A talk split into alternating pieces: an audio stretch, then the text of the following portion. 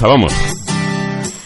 Bueno, hoy en el treinta y tantos, esto va de cuidarse, lo digo por si acaso hay alguno o alguna nueva. Hoy en el treinta y tantos, Paco toca, esto te va a gustar, darle solución a las lorcibíceps o a la flojichicha, como diría Rielo, o a los pellejines colganderos de Ramiro de esa parte del brazo que tiene vida y movimiento propio, sobre todo cuando saludas. La flacidez en los brazos, que es un problema muy incómodo, que acompleja a muchísimas mujeres que cambian incluso su forma de vestir para ocultarlos.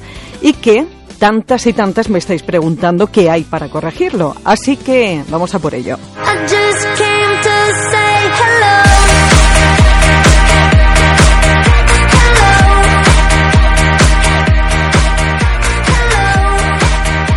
Los brazos son junto con las manos unos incómodos delatadores de la edad. Ya puedes estar fantástica que si los brazos cuelgan y presentan un aspecto con celulitis.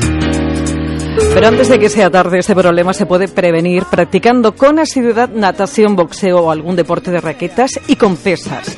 Los brazos hay que tonificarlos porque con el paso de los años la piel de esa zona pierde elasticidad y cuelga, lo que provoca un efecto muy antiestético. La flacidez en la cara interna de los brazos puede ser por varias razones, por una dieta insuficiente, además porque esa dieta le falte proteínas, por falta de ejercicio, por cambios bruscos en el peso, por factores genéticos, por el sol o simplemente por la edad. Sea por lo que sea, si ya es tarde para prevenir, no te mates en el gimnasio.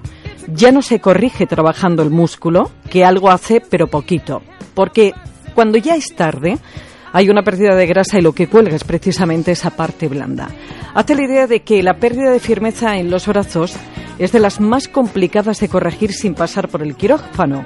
Y desde siempre ha sido la asignatura pendiente del rejuvenecimiento, eso sí, hasta ahora. Las señoras te dicen, mira, es que cuando saludo a alguien no me despido, parezco un vampiro, parezco un abanico porque se mueve todo.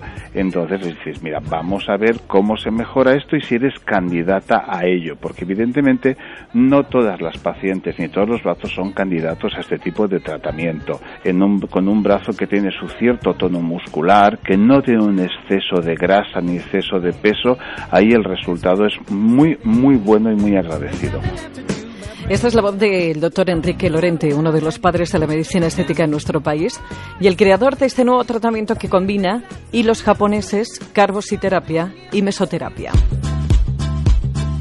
Ponemos primero los hilos y al cabo de unos días iniciamos unas sesiones con carboxiterapia. La carboxiterapia es la inyección de CO2, de gas carbónico, eh, de uso médico. Si lo inyectas un poquito más profundo, tiene un efecto lipolítico y nos mejora la celulitis también. No nos planteamos el tratamiento del brazo simplemente desde el aspecto de la flacidez, sino también desde el aspecto de ese volumen, de esa celulitis, de esa como congestión, de esos nodulitos que aparecen al pellizco Nódulos que aparecen al pellizco y que agravan más si cabe el aspecto de ese brazo que ha perdido firmeza y que se corrige notablemente también con la personalización de los productos inyectados en la mesoterapia. Yo he utilizado para hacer siempre los tratamientos la mesoterapia del laboratorio Mesoesthetic porque tiene sus permisos, tiene su registro CE. Entonces es un cóctel que yo personalizo, que yo customizo para cada paciente pues dependiendo del grado de flacidez, dependiendo del grado de, celulitis que tiene, voy personalizando el cóctel y según van avanzando las sesiones, porque recomiendo unas seis sesiones de carboxiterapia y seis sesiones de mesoterapia para completar el efecto de los hilos, pues también voy cambiando la medicación que le voy aplicando a esta paciente. Como decía el doctor Lorente, los resultados son muy buenos si la candidata tiene una flacidez moderada. Si no hay antecedentes previos en la zona y no tiene contraindicaciones de alergias descritas a los principios activos. Antes de llegar a un lifting braquial o braquioplastia, que es como se le llama a esta operación quirúrgica para eliminar la flacidez de los brazos, merece la pena darle una oportunidad.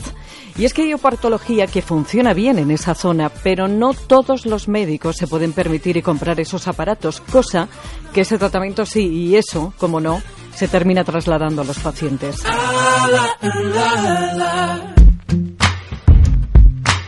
Se empieza con los hilos japoneses de polidioxanona, que es el mismo material que se utiliza para suturas y que desde el año 2012 se empieza a usar en medicina estética porque en observaciones clínicas los cirujanos vieron que en las zonas de las suturas había un rejuvenecimiento de la piel.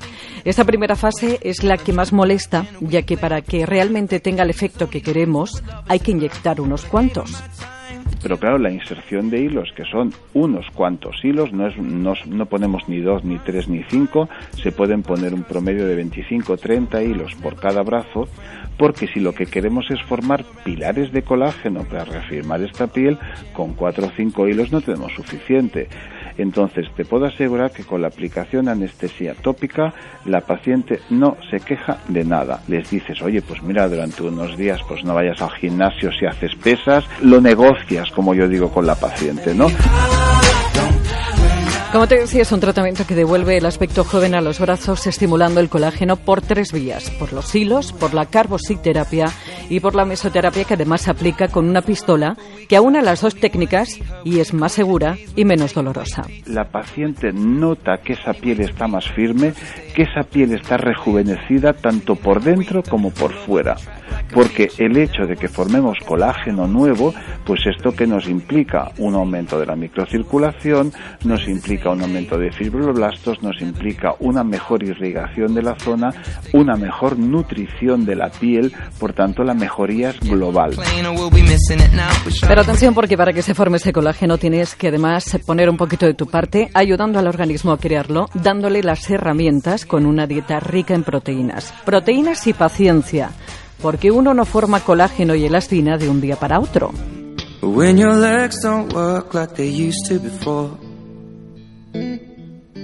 sepamos que el resultado no va a ser de hoy para mañana, que va a tardar un tiempo en instaurarse, que varía en cada paciente, pero que lo que queremos es que se refuerce su propia malla de colágeno. A nivel de, de estacionalidad, para mí no hay ninguna contraindicación. La idea era acercar ese tratamiento también a los compañeros, a médicos estéticos, pues que no disponen de aparatologías muy caras bueno, es un tratamiento muy bueno y seguro que supuso toda una revolución cuando se presentó en los congresos de Málaga y Sitges. Lo hacen en muchos centros. Yo lo he conocido en Istimet, pero hay otros. Así que si quieres más información, ya sabes que siempre está el blog. Está mejor que nunca. Y luego hay un correo electrónico que es treinta y tantos arroba onda cero punto es, treinta con número, para volver a escucharlo en onda cero punto es barra treinta y tantos. Y como te decía, más información en el blog treinta y tantos que también encuentras en Celebrities de Antena 3 Televisión.